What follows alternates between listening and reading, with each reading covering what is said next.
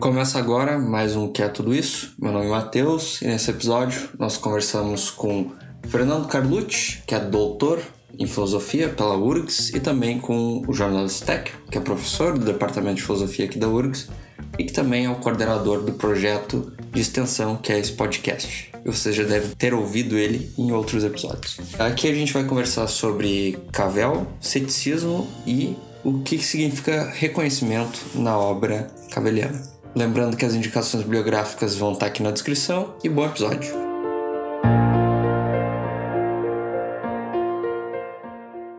Seja bem-vindo, Fernando, e seja bem-vindo novamente, Jonas. Sempre importante contar com a tua participação aqui. E eu acho que a gente poderia começar falando um pouco sobre o ceticismo como um pano de fundo para a questão do reconhecimento e como é que o Cavell responderia essa questão.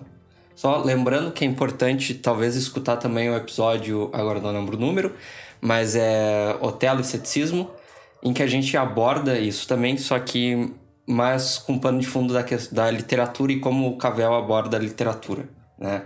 Então talvez seja importante e interessante ouvir um episódio na sequência do outro. E vai lá, Fernando. Bom, muito obrigado, Matheus, é, por me receber aqui no podcast.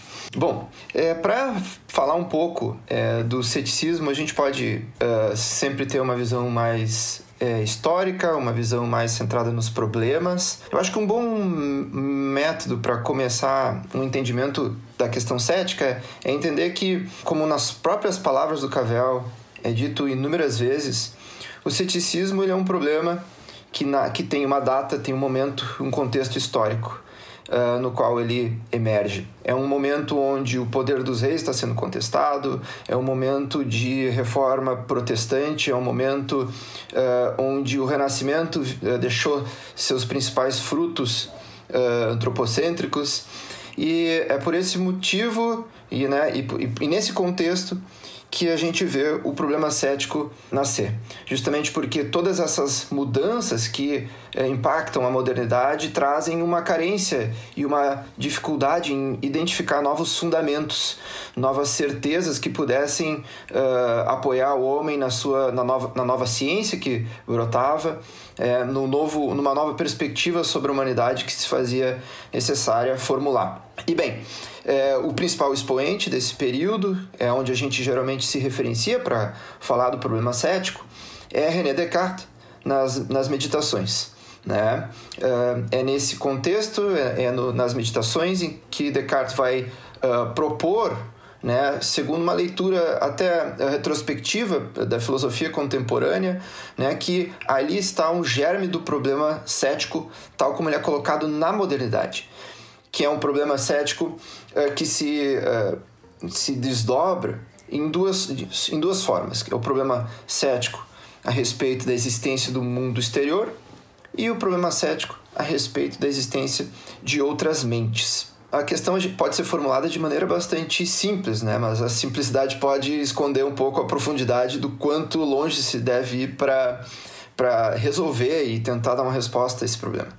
A formulação poderia ser Será que nós sabemos de fato uh, sobre a existência de um mundo exterior? Né? Isso seria o problema do mundo exterior.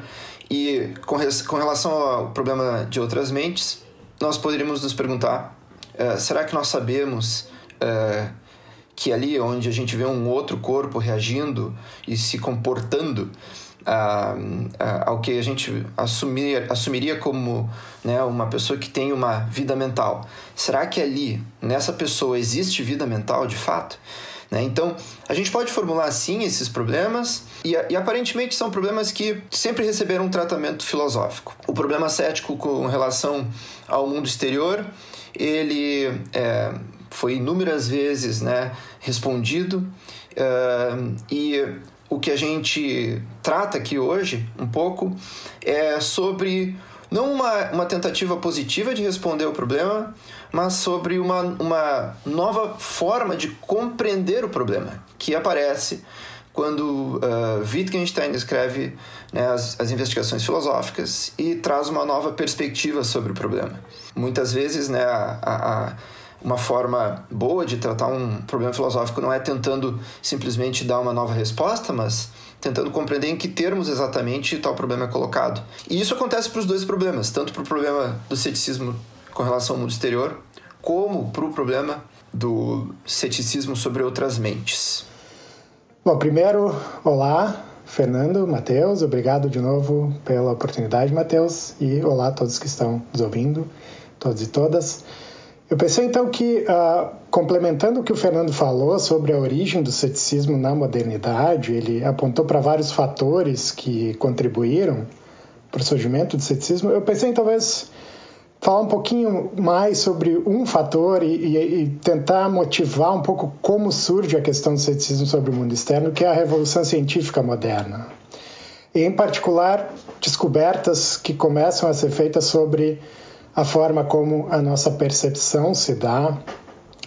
E, por exemplo, no caso da visão, a, a, na época não, não se tinha uma teoria como a que temos hoje, de uh, certos raios de uma, de uma certa intensidade chegando às retinas, mas se tinha uma teoria um pouco, talvez mais, do nosso ponto de vista mais rudimentar, que seria uma teoria mecanicista que postulava que o que há no mundo é matéria, essa matéria é constituída primariamente de espaço e movimento, e há partículas sendo emitidas pela matéria que chegam aos nossos olhos e nós de alguma forma vamos obter essas informações e transformar isso no que nós chamamos de percepção visual. Então, por exemplo, quando eu percebo a cor azul, o azul, esse é um argumento que se colocava né, já na época, né, no, no início aí da modernidade.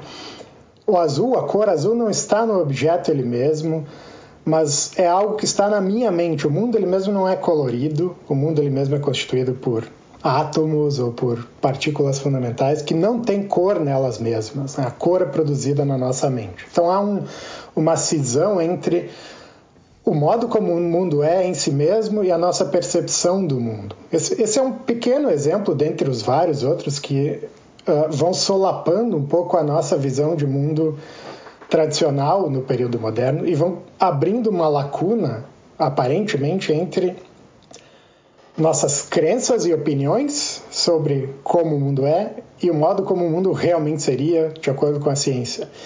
Então é interessante lembrar que o Descartes começa as meditações, que é tomado como esse texto fundamental e fundante do ceticismo moderno, justamente dizendo isso, que ele tem um conjunto de opiniões e ele se dá conta às vezes de que algumas delas ele simplesmente não tem justificação. Então a pergunta que ele se coloca é como é que eu posso ter certeza, como é que eu posso ter um critério para distinguir as que eu tenho certeza das que são meras opiniões. Então a pergunta dele já é motivada filosoficamente pela busca de um critério filosófico pela certeza. Então a ideia é que a, a dúvida radical ela exige que nós metodologicamente exageremos um pouco, vamos, vamos colocar a dúvida cética mais forte para que a gente possa talvez obter certeza no final do processo. Então, isso talvez seja uma forma de pensar em como o ceticismo é motivado nesse período, por exemplo, por causa da Revolução Científica. Tá, então a gente viu, essa fala do Jonas e o Fernando falou, mais essa questão de como o cético colocaria à prova a existência de um mundo externo, né? E como que talvez nossos sentidos são falhos em perceber esse mundo externo e, bom, como é que a gente sabe que existe um mundo externo. Bom, tem vários filmes que abordam isso de certa forma, né? Acho que todo mundo já encheu o saco de, de ouvir sobre o Matrix, por exemplo. que Matrix é, pra filosofia é o santo grau. Né? Tem, fala do Platão, não sei o que, tudo usa o Matrix. Mas tem outra, acho que outra questão que o Fernando falou, mais ali en passant, que seria ceticismo sobre outras mentes, né? Então a gente não tem certeza sobre o mundo exterior, tampouco sobre se outras pessoas são de fato pessoas ou são autômatos, ou como é que a gente pode ter acesso a, a elas de certa forma, né? Como é que eu sei que não é só um agregado de orgânico, mas que essa pessoa tem uma consciência e tem uma alma que nem eu, sei lá. Acho que esse, esse, esse seria o problema, Fernando. Não, é isso, não é? Exatamente. Pois então, o problema persiste tanto que o próprio Bertrand Russell, nos Problemas da Filosofia, chega a recolocar o problema, uh, dizendo: olha, da mesma medida que a dúvida se coloca sobre a existência um mundo exterior, né, ecoando aquele critério cartesiano da certeza, dizendo nós não temos certeza sobre a existência do mundo exterior, mas nesse mundo exterior também tem corpos. E sobre esses corpos nós não sabemos um fato peculiar, que é sobre se eles têm uma alma. E a postura de Bertrand Russell é, e o argumento dele é exatamente o mesmo de Stuart Mill e de muitos outros que ao longo da história responderam através de um argumento famoso, um argumento por analogia. Esse argumento é um argumento que Stanley Cavell analisa num famoso artigo chamado uh, Knowing and Acknowledging. E a análise, eu primeiro reconstruo o argumento e depois eu passo a análise. O argumento é o seguinte: ele parte de uma premissa muito certa, de uma premissa fundada num, num, cartesianismo, num eu cartesiano, que tem certeza sobre os seus estados mentais. Então, a primeira premissa é: eu sei sobre o que se passa na minha mente, né? E ao mesmo tempo, né, daí a segunda premissa seria eu sei sobre o que se passa na minha mente e vejo que o meu corpo se conecta com a minha mente. Né? Eu mexo meu corpo de acordo com a minha vontade e eu sinto dores por via do meu corpo. Né? Então, tanto passivamente quanto ativamente, o meu corpo uh, se conecta com a minha mente. E o que, que a gente tem como né, objeto externo? Que são, são os outros corpos.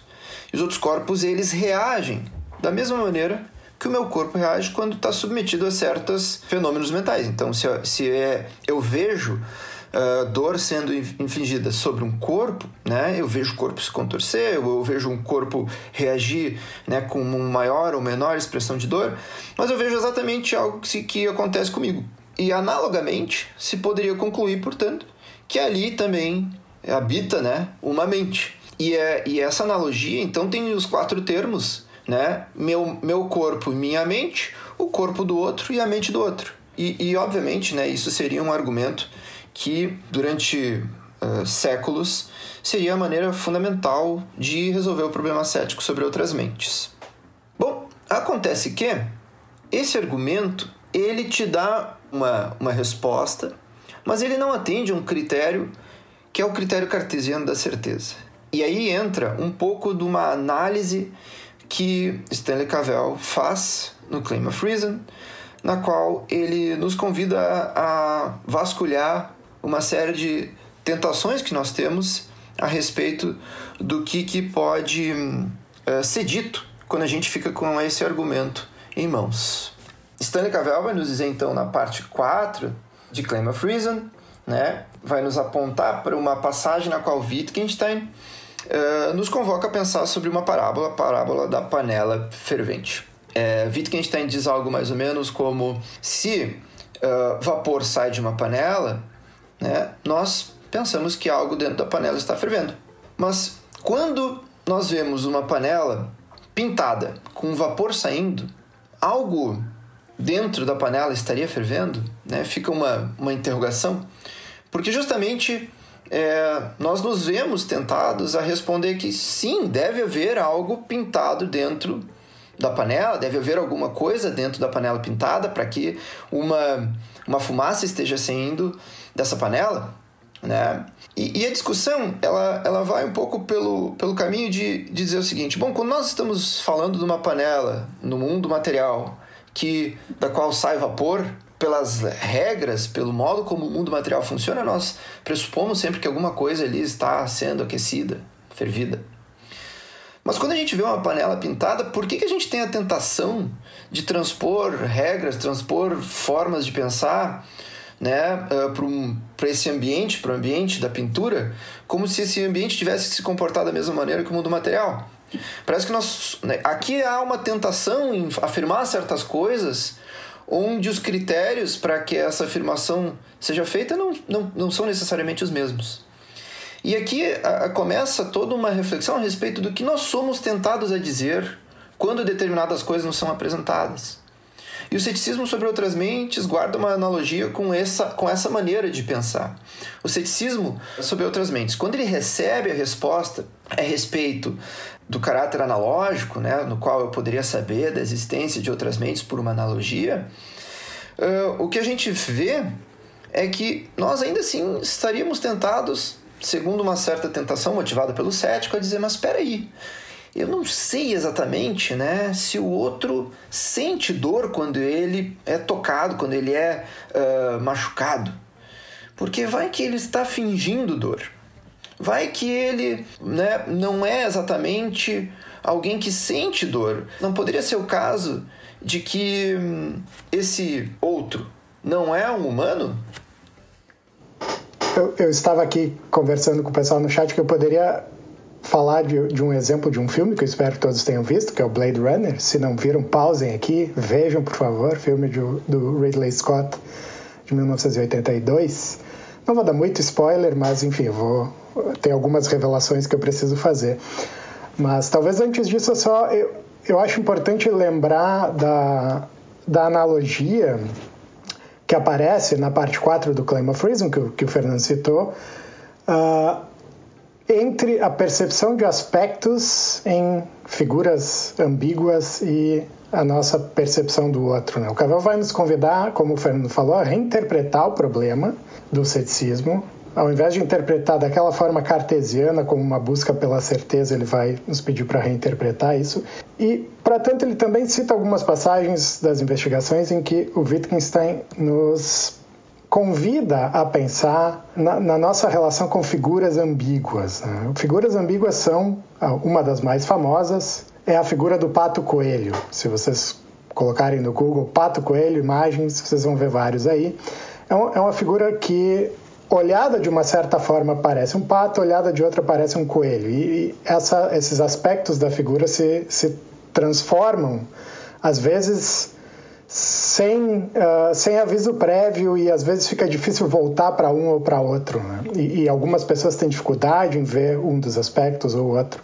O que, que tem de interessante nessa figura é que, do ponto de vista estritamente, vamos chamar assim, físico, geométrico da, da descrição da figura, nada muda, mas a nossa experiência da figura muda completamente se eu vejo ela de uma forma ou de outra. Algo parecido acontece, sugere o Wittgenstein, ou pode acontecer, na nossa percepção de outros seres humanos. Ele, ele nos convida numa passagem a.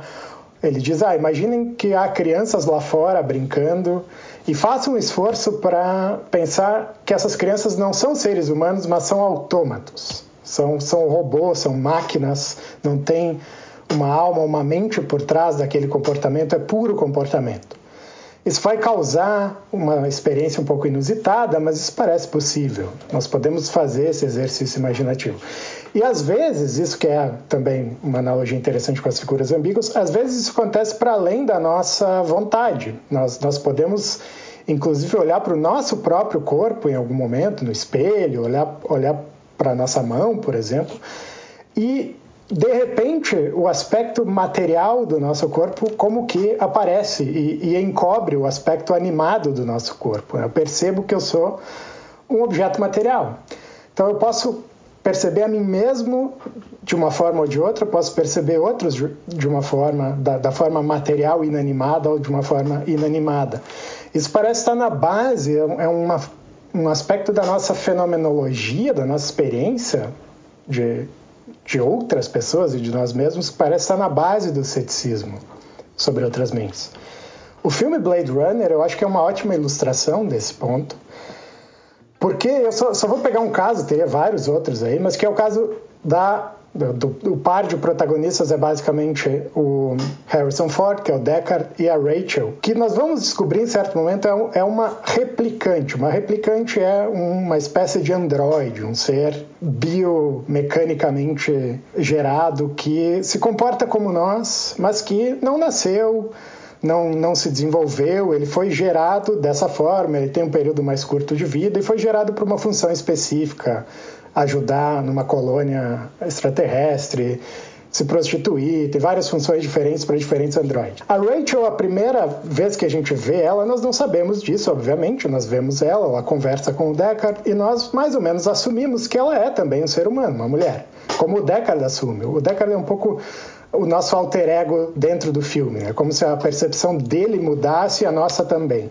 Aí tem um teste, não vou falar os detalhes, mas tem um teste dentro do filme que supostamente serve para extinguir replicantes de humanos. É um teste que é longo, depende de fazer certas perguntas, analisar reações fisiológicas.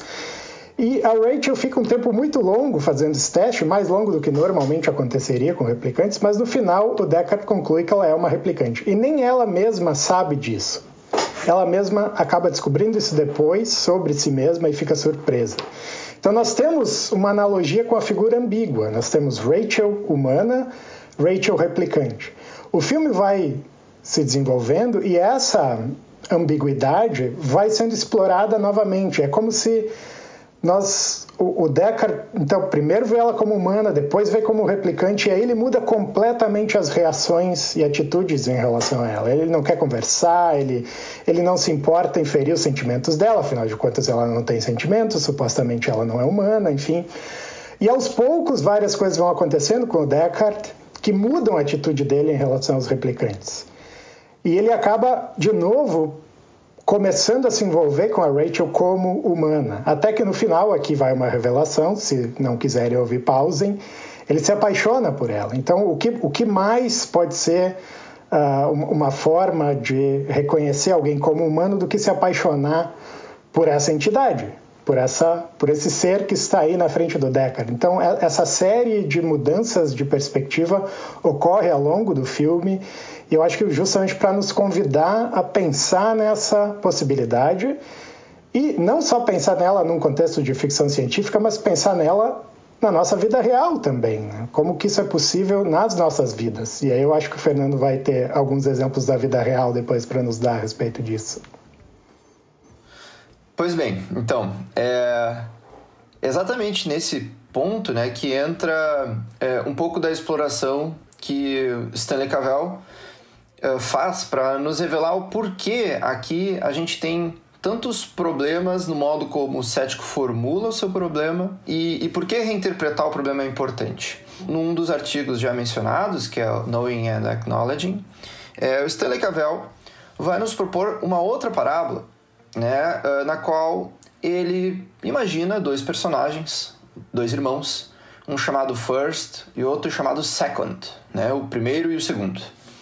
E a, o que é de interessante aqui entre esses dois personagens é que First é alguém que tem um corpo e tem dores no próprio corpo quando dores são infligidas no corpo dele. Mas Second tem um fato estranho a respeito dele. Ele tem um corpo. Ele, quando dores são infligidas no corpo dele, ele não sente. Mas quando as dores são infligidas no corpo do irmão, essas dores ele sente. Então, resumidamente, o Second não sente as dores infligidas no próprio corpo, somente as dores do irmão. O que, que vai acontecer? Essa, essa parábola ela é imaginada para satisfazer uma certa tentação cética, que é a tentação de que, bom, se o argumento por analogia não funciona, o que exatamente o cético queria? O cético queria ter um acesso direto ao corpo do outro, ao, ao, ao desvendamento do corpo do outro e penetrar na mente do outro como se tivesse um acesso direto àquele, àqueles fenômenos, àqueles fatos, àqueles pensamentos. E de fato, aparentemente, né, se o second sente as dores do first, uh, esse critério estaria resolvido. Só que na análise que o, que o Cavell faz, dá para ver que para o first, as dores que ele sente são dores sentidas por ele, né, uh, que ele, apesar de, no caso, uh, ser informado pelo irmão de que ele, o irmão também sentia as mesmas dores, o First tem uma experiência das dores dele como sendo dele, né? E o Second, o Second, apesar de sentir as dores do First quando são infligidas no First, o que o Cavell diz é que o, o, o, fato interessante é que o, o Second sente as dores do First como sendo dele.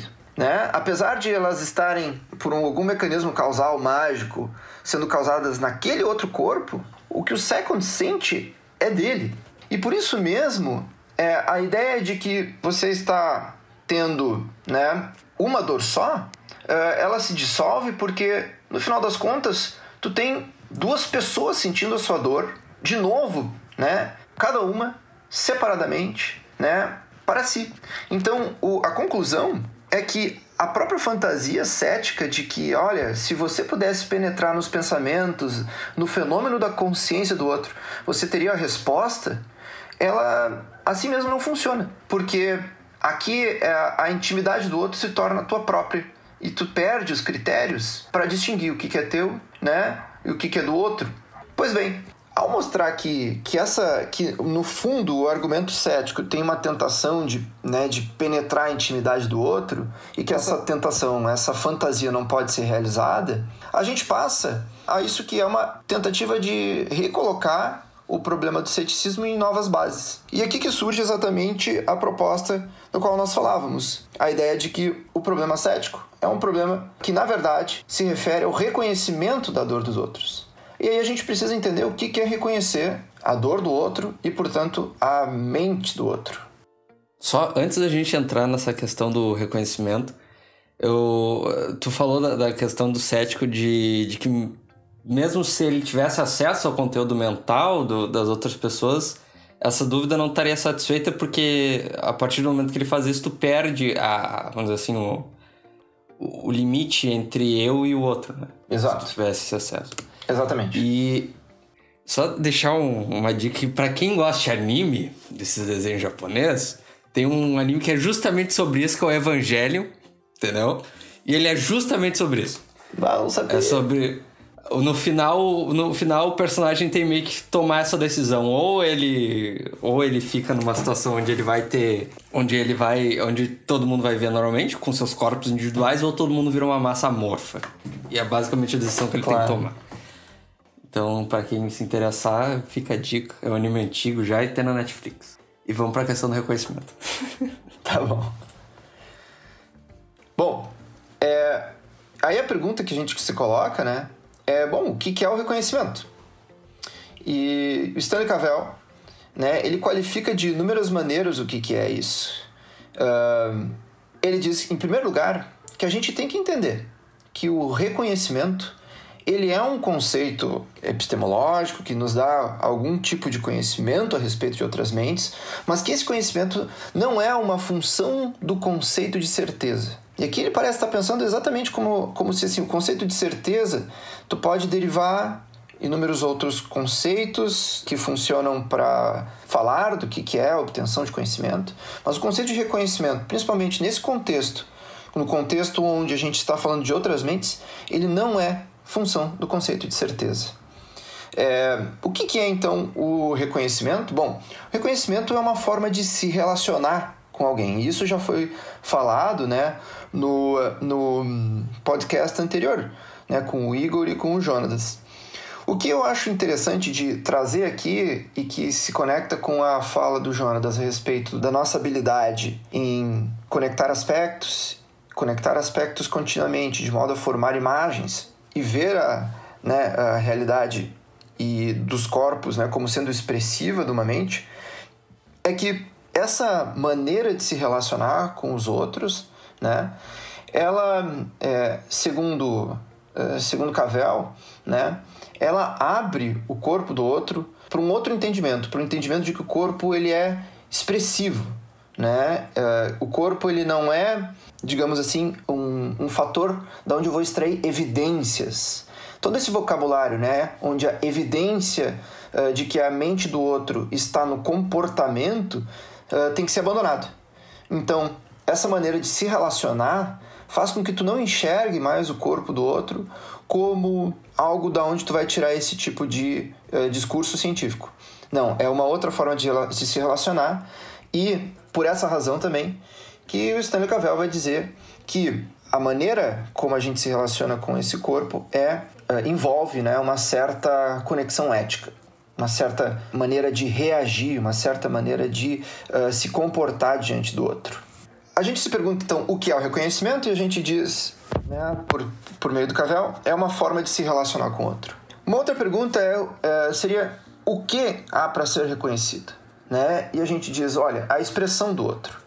Mas para poder ver a expressão do outro, a gente tem que entrar nos pontos onde o Cavell, junto com, né, com o auxílio da segunda parte das investigações, fala de Wittgenstein. O que é para ser reconhecido é a alma do outro. E para enxergar a alma do outro é preciso enxergar o corpo do outro como expressivo. E expressivo do quê? Expressivo de uma mente, expressivo de uma alma e que, em última análise, é um tipo de alma, uma forma de vida.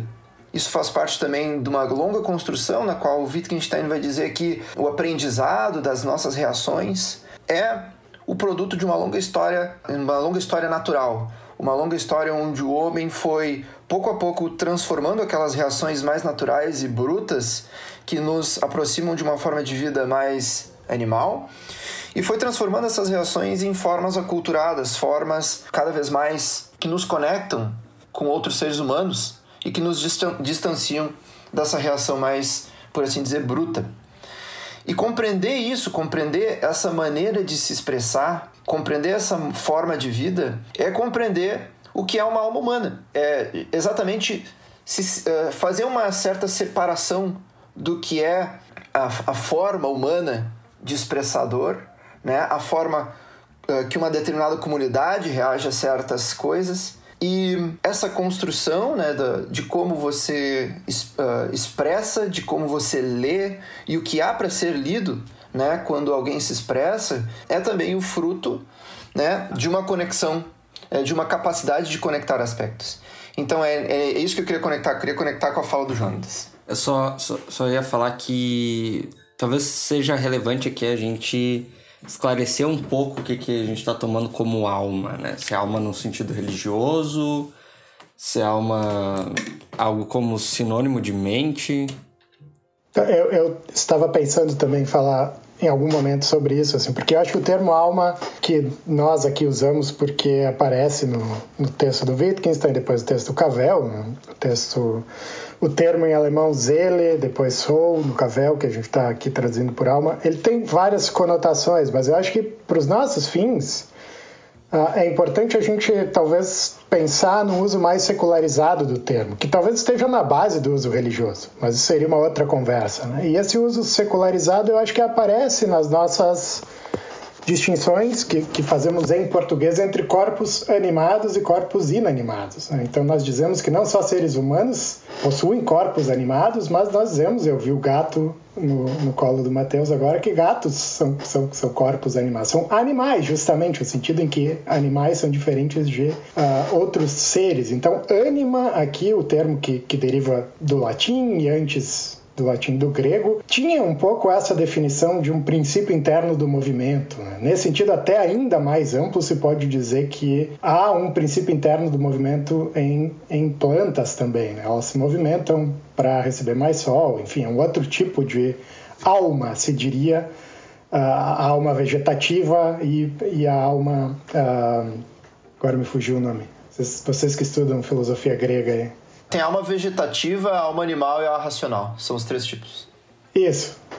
Então, tem esse sentido, acho que etimologicamente vem da, desse uso originalmente.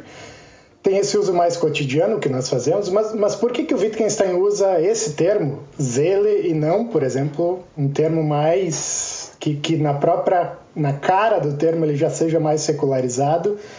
Eu acho que é, em parte, justamente pela o, desejo de trazer de volta um certo uso metafísico para o uso cotidiano, né? recuperar certos usos de uma terminologia que é importante né, para a nossa forma de vida. Né? Então, eu acho que pelo menos para os nossos fins, a ideia é abrir um pouco a nossa mente para reaprender a usar esse termo, né? de, de uma forma que ele descreva um certo tipo de comportamento, descreva um corpo como expressivo, por oposição a um corpo como inexpressivo. E aí, só um outro ponto que eu, que eu tinha pensado em fazer antes também, eu acho que também podemos pensar que nós temos duas formas de descrever os nossos corpos, os corpos de outros animais. Né? São, são duas, talvez, estruturas conceituais diferentes. Eu posso descrever de uma perspectiva puramente materialista, fisicalista, eu posso dizer que, sei lá, eu tenho 1,85m,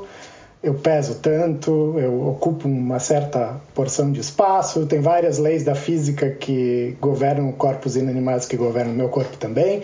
Então, todas essas descrições são corretas em relação a nós e funcionam exatamente da mesma forma que funcionam em relação a, a outros objetos inanimados. Mas há um outro tipo de descrição, uma outra estrutura conceitual que nós não usamos para objetos inanimados, usamos em alguma medida, pelo menos, para seres animados, para animais. Nós dizemos de outros animais também, por exemplo, que eles estão tristes ou alegres. Isso é uma atribuição de um conceito que não faz sentido atribuir para uma mesa, por exemplo. Não é porque a mesa não está que a, a, mesa não está alegre, portanto ela está triste. Não, nem, nenhum nem outro faz sentido ser aplicado à mesa. Seria um erro categorial. Então tem todo um conjunto de conceitos que nós cotidianamente só atribuímos a certos corpos. E esses são os corpos expressivos de um de uma alma, nesse sentido que estamos usando aqui, né? os corpos animados. Então, acho que essa talvez seja uma forma de trazer de volta o termo aqui para um uso talvez mais secular, que,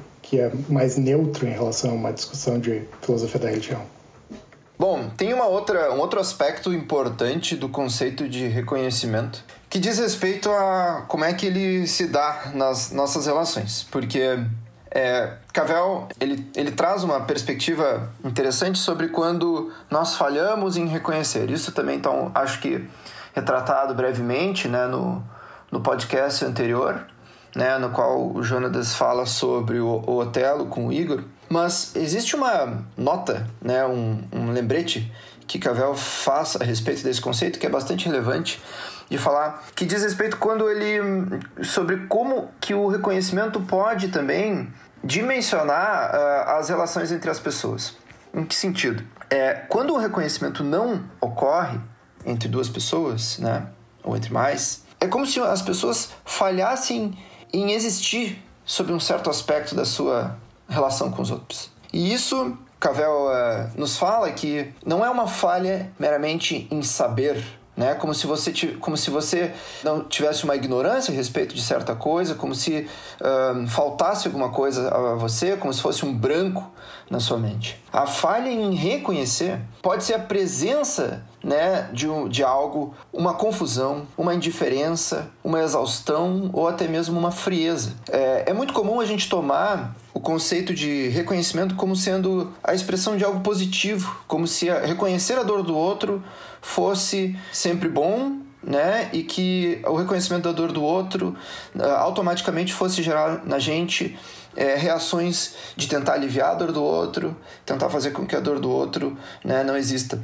Mas o, o, o, algo interessante a respeito do, do, do, que o, do que o Cavell fala sobre o conceito de reconhecimento é que ele também está presente quando alguém né, com um certo sadismo tem prazer em ver a dor do outro. Ali você está vendo a dor do outro e, e, e o Cavell nos fala inúmeras vezes que outra das nossas fantasias né, das tantas fantasias que a gente tem com relação aos nossos conceitos, é a fantasia de que é, nós pudéssemos afastar do conceito de humanidade tudo aquilo que a gente não, não tolera, tudo a gente, aquilo que a gente não quer. Né? A, nosso, é, é, a nossa maldade, e Cavell fala também, a nossa monstruosidade, são humanas também. E um pouco da nossa tentação ao pensar que a crueldade é desumana é tentar afastar a crueldade do conceito de humano, mas Cavell nos permite pensar que, que não, na verdade, o reconhecimento está operando também na crueldade, porque ver alguém como humano é fundamental, uh, por exemplo, no, no sadismo de alguém, em ver alguém sofrer. Então, esse é um outro aspecto importante do conceito de uh, reconhecimento, porque, uh, na mesma medida em que ele permite ver, né, permite conectar aspectos, permite ver uma imagem de um corpo expressivo, né? Isso ainda não significa que uh, necessariamente a pessoa esteja numa relação, né, uh, de, de suporte, de carinho, de afeto, numa relação positiva com o outro, tá? Então esse é um outro aspecto uh, importante dessa relação. Então, dizer, enquanto o cético ele vê o corpo do outro como essa espécie de véu que está que não me permite enxergar mais além, dizer, o corpo é, é quase como uma, uma, separação, uma privação do, do outro. O que o Cavell está propondo é que não, eu tomo o corpo do outro como a, a expressão da, al, da alma desse outro, expressão da alma ali mesmo. E a partir desse momento, em alguma medida, eu me torno responsável por interpretar o que o, a forma como o outro age. Bom, se eu me torno responsável, e daí para onde eu queria levar agora essa conversa, se eu me torno responsável por, por interpretar o outro, em alguma medida eu seria responsável por me interpretar ou por me tornar claro para o outro, na mesma medida? Perfeito, perfeito. Bom, uh, outra consideração bastante importante do Cavell é a respeito do que então está em jogo, dado que nós entramos nessa relação de reconhecimento, né?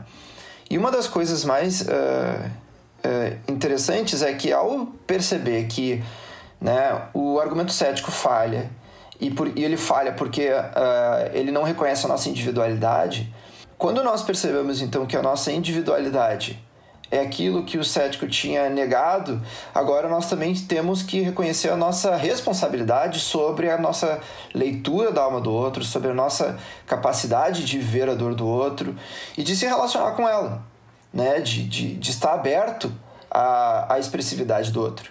Né?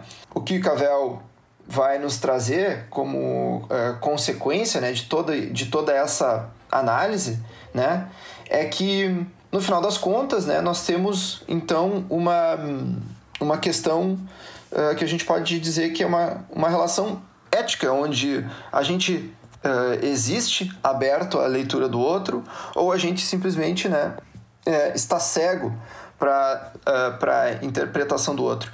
Mas ele faz uma, um apontamento muito importante a respeito do conceito de interpretação porque é, ele diz né, que, uh, que, segundo Wittgenstein, né, interpretar é tomar algo como algo. E esse tomar algo como algo não pode ser visto como algo uh, que leva dois passos para se concretizar.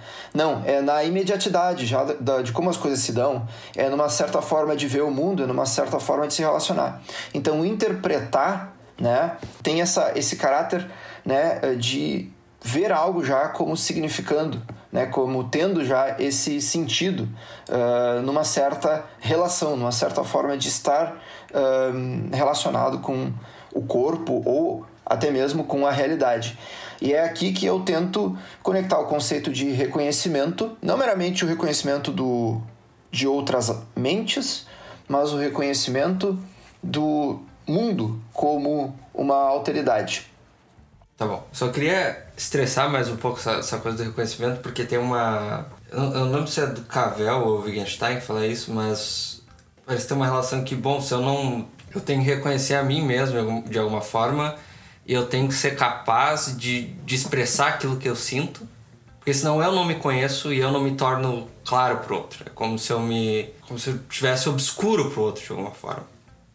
É, eu, eu até ia tocar nesse ponto em relação à tua pergunta anterior sobre me auto-interpretar e a relação com a interpretação do outro.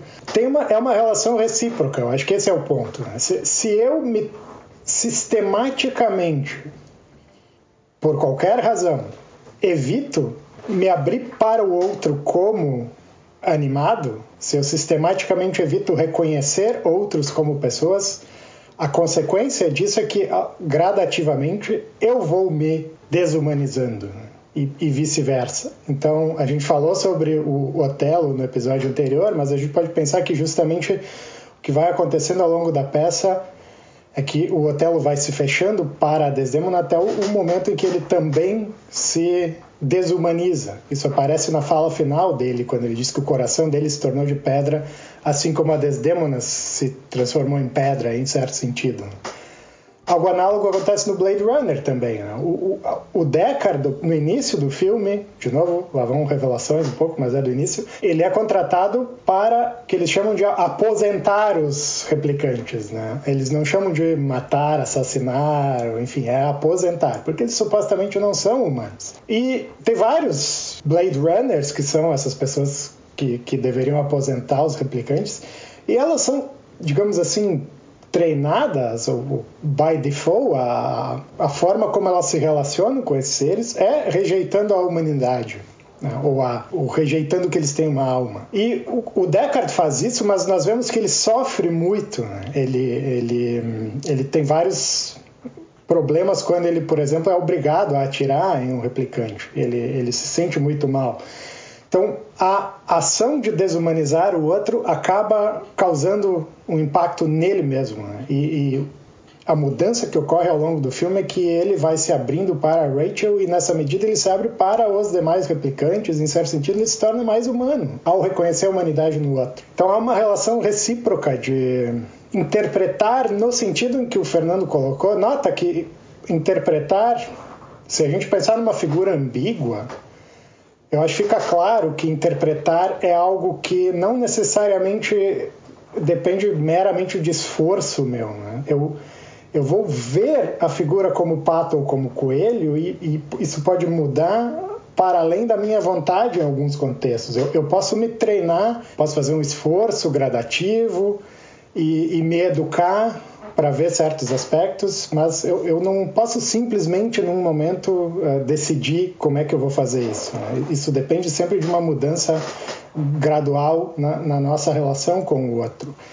Então, em certo sentido, eu acho que a visão do Cavell seria, isso aparece em outras obras posteriores dele, que a nossa própria constituição como humanos é um, uma tarefa inacabada, uma tarefa sempre em andamento. Eu sempre posso aprender mais, eu sempre posso melhorar a minha relação com os outros e, nessa medida, alcançar o que ele chama do meu, o meu eu ainda não alcançado, mas alcançável. Né? A ideia de que eu posso sempre progredir na direção desse ideal. Então há sempre um é um, um projeto que o Cavell chama de perfeccionismo moral, né, de, de aprimoramento constante da, da, minha própria existência. Não sei se isso responde a tua, tua questão, Matheus. Uh, não sei se o Fernando ia falar alguma coisa, mas tem, um, tem uma, uma questão, tem uma palavra que parece que tá ali quando eu leio, quando eu leio e vejo vocês falando sobre essas coisas, mas que não aparece que é sei lá, uma honestidade consigo, de alguma forma parece que é. Bom, parece que quando eu reconheço o outro, eu me reconheço, eu, eu me torno responsável para olhar para dentro de mim e, e, ser honesto comigo mesmo e por consequência ser honesto com o outro. Né? E eu acho que talvez esse seja o passo amedrontador aqui, porque em alguma medida é mostrar o que tem dentro de ti pro outro. Né? A, a, vamos dizer, a saída cética parece ser mais confortável nesse sentido, que é tomar o outro como. Eh, como alguém que eu nunca vou ter acesso. Então, de princípio já eu, eu, eu já eu já me eu jogo essa responsabilidade para para uma impossibilidade. Não, não, não existe, não existe essa possibilidade. Eu não, não, eu não tenho que, que sofrer olhando para mim e olhando para o outro, né? Porque eu não, não tenho como conhecer esse outro. Só fazendo essa relação. O, o conceito que o Cavell usa, que eu acho que se relaciona com essa tua colocação, é que ao me abrir para o outro, eu me exponho para o outro. Né? E, e vice-versa, ao me fechar para o outro, eu também me guarneço contra o olhar do outro, em certo sentido. Né? Se, se eu não me envolvo numa relação com outro ser humano como um ser humano, se eu, se, eu, se eu lido com outro ser humano como, no limite, um objeto, como um meio para certos fins, de forma instrumental, eu também não estou me abrindo para um relacionamento propriamente humano com aquela pessoa, estou me fechando. Então há um sentido em que essa fantasia cética em que é simplesmente impossível acessar a mente do outro, me coloca numa posição mais confortável do ponto de vista existencial. Ela é menos confortável do ponto de vista epistêmico, porque eu não posso conhecer, eu, eu limito o meu conhecimento, mas eu existencialmente me torno menos implicado, eu assumo menos riscos. Né? Então eu acho que a, essa ideia de exposição também é importante aqui para entender o conceito de, de reconhecimento. Pois então, as minhas considerações iam no mesmo sentido, assim, de, de pensar, bom, o que, que é tratar alguém como né, um objeto ou um meio. Né? Apesar dessa terminologia, assim, ser, ser bem kantiana, ela vem aqui de ela vem aqui ajudar bastante na compreensão de, de algo que o Cavell, também na parte 4, ele diz assim, olha, é, uma das, nossas, uma das tentações também filosóficas que nós temos é de que o autoconhecimento poderia tomar conta de si mesmo. Porque se eu estou no mundo privado da minha mente e esse mundo ele é totalmente hermético, ninguém pode penetrar ele, então eu sei tudo ao meu respeito, né? E, e ele diz uma das fantasias é que o autoconhecimento poderia ser isso, ser essa incapacidade do outro de me, de me conhecer. Só que uh, ao, ao, mostrar que isso é mais uma das tentações céticas, né, mais uma das, das múltiplas formas do ceticismo, ele está chamando atenção para o fato de que não, uh, autoconhecimento leva esforço, leva tempo. E esse esforço e esse tempo são exatamente a minha habilidade de me colocar em relações de abertura comigo mesmo e de relações de abertura com os outros. E de aprender através do espelhamento dos outros, né? Algo que eu também posso ser. Maneiras como os outros me veem e que no final das contas me constituem, mas que, nas quais eu ainda não me reconheço e que podem ser parte do que eu sou. Da mesma maneira, ver outros de maneiras que eles não sabem que são vistos e que pode vir a compor né, parte do que eles são. Então, é, boa parte do jogo de reconhecimento se dá por esses múltiplos aspectos que, dentro do nosso olhar, nós somos capazes de conectar e formar imagens diferentes do outro, nas quais o outro pode se reconhecer ou não, e que uh, eh, para o qual também não há certezas né, de que a gente vá uh, sempre encontrar um entendimento. Um bom exemplo disso, Cavell dá, que é, por exemplo, se eu falho em reconhecer o meu filho, não tomo conta dele e falho em existir como um pai né? Eu falho em reconhecer quem eu sou diante daquela pessoa, falho em reconhecer quem aquela pessoa é, é diante de mim e espera ser diante de mim, né? Então, uh, esse, esse, esse jogo, como o Cavell também fala, é um jogo de imaginação. E imaginação tem dois sentidos. Imaginação é a capacidade de formar imagens, mas é também a habilidade de fazer conexões e ver possibilidades. E, e nesse sentido, mais uma vez aqui, é, reconhecer a si mesmo é enxergar uma possibilidade de si mesmo. Uma possibilidade que às vezes pode ter ficado cega em função justamente da cegueira para algum aspecto. Tem um ponto que tu falou ali e que a gente já conversou sobre numa aula passada que é. Bom, parece que então forma um pouco contraditória, mas eu acho que a gente aceita isso fácil no dia a dia. É que o outro às vezes tem uma visão privilegiada sobre mim e que ela diz mais sobre mim do que eu poderia dizer, né? Então, parece que o outro me conhece melhor do que eu mesmo, em algum aspecto, pelo menos. E eu lembro que eu usei o exemplo na aula da, de fazer terapia, que parece ser justamente tu tá te comprometendo, que se tem alguém que sabe melhor de ti do que tu mesmo, sabe? E esse, acho que esse é outro aspecto do reconhecimento que eu acho bem interessante, sim, de, de pensar.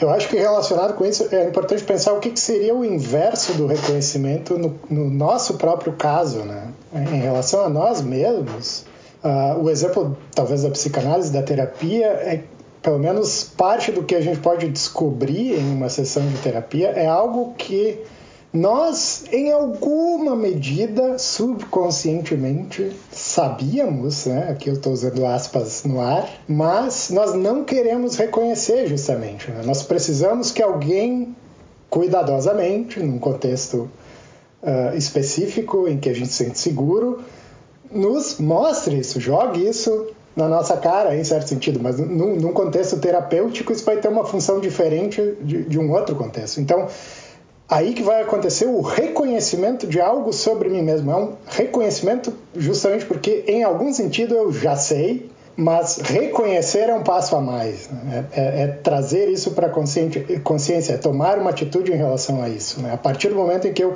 reconheço, eu tenho que tomar uma atitude. Né? Eu, até o momento em que eu deixo isso subconsciente, não toco nesse ponto, eu posso fingir que isso não é algo que me diz respeito. Né? Eu talvez esteja aqui fazendo uma caricatura, mas eu acho que é um, é um exemplo também interessante para pensar. O Fernando entende mais de psicanálise e pode talvez complementar. Né? Sim, é, até na própria evolução, o, o Wittgenstein diz que o pensamento dele foi muito influenciado por Freud. É, e que Freud conseguia muito pensar a partir de imagens. É, bom, é, uma das coisas que a própria psicanálise se dá conta é que confront, o confrontamento direto do, do paciente com o seu trauma uh, muitas vezes era aterrorizador e, e só fazia com que o paciente fugisse da, do próprio tratamento. Então, uma das coisas que é, o Freud fala, o Freud usa também inúmeras vezes a ideia de reconhecimento, né, né é, um, é um conceito que opera dentro do, da psicanálise, né? Freud vai dizer que a boa parte da terapia é o paciente reconhecendo a si mesmo, né? reconhecendo desejos, reconhecendo aquilo que ele vai dizer que é, seria o id, né? A, a, as pulsões uh, mais destruidoras que a civilização uh, busca educar. Né? Então existe essa conexão entre Freud e Wittgenstein, na medida que, é, de fato, existe uma. se abre mão de muita coisa para o convívio em sociedade, né? Não sem recompensas, obviamente, mas as recompensas são de outra ordem, são de outro. Né, são de outra natureza. E, e, essa terapia, a terapia, ela é uma terapia da cultura também, né? Da, da, na visão mais, digamos assim, freudiana, do final da, da, das obras do Freud e pós-freudiana, né? O que tu trata é o mal-estar. Mas esse mal-estar é porque uh, a civilização te leva a um desreconhecimento, né? Ou uma evitação, que seria né? um avoidance, uma evitação, uma, uma, uma fuga com relação a certas coisas que nós teríamos na gente, né? Imagens, possibilidades da gente que ficam recalcadas. Então, sim, essa conexão com Freud existe e é bem rica. Para finalizar, então, vocês teriam alguma indicação de bibliografia? Eu acho que o Jonas daria mais ou menos a mesma que ele deu lá no episódio do Otelo. Talvez o Fernando teria alguma indicação diferente. E talvez como indicação até mesmo do próximo episódio que a gente vai gravar, que vai ser sobre a natureza, daí reconhecimento da natureza. Já deixando o gancho. Pois é. Eu acredito que. Eu não me lembro quais foram as indicações né, do, do Jonatas. Eu acho que, da minha parte, o artigo Knowing and Acknowledging uh, do Stanley Cavell é basicamente a base do que a gente conversou hoje. Além disso, eu acho que por um apanhado histórico do problema, é, tem um livro chamado Other Minds, que eu usei, que eu usei no doutorado, que é de uma autora chamada Avramides. Anita Avramides, isso mesmo.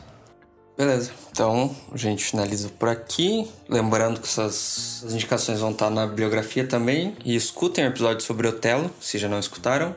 Mais uma vez, muito obrigado, Fernando e Jonas, por terem aceitado o convite. Sempre muito bom ter o Jonas por aqui e Fernando estreando a participação. Espero que a gente ainda possa gravar outros episódios juntos para explorar mais essa questão do reconhecimento. E por enquanto, deixo vocês aqui. Até o próximo episódio. Tchau.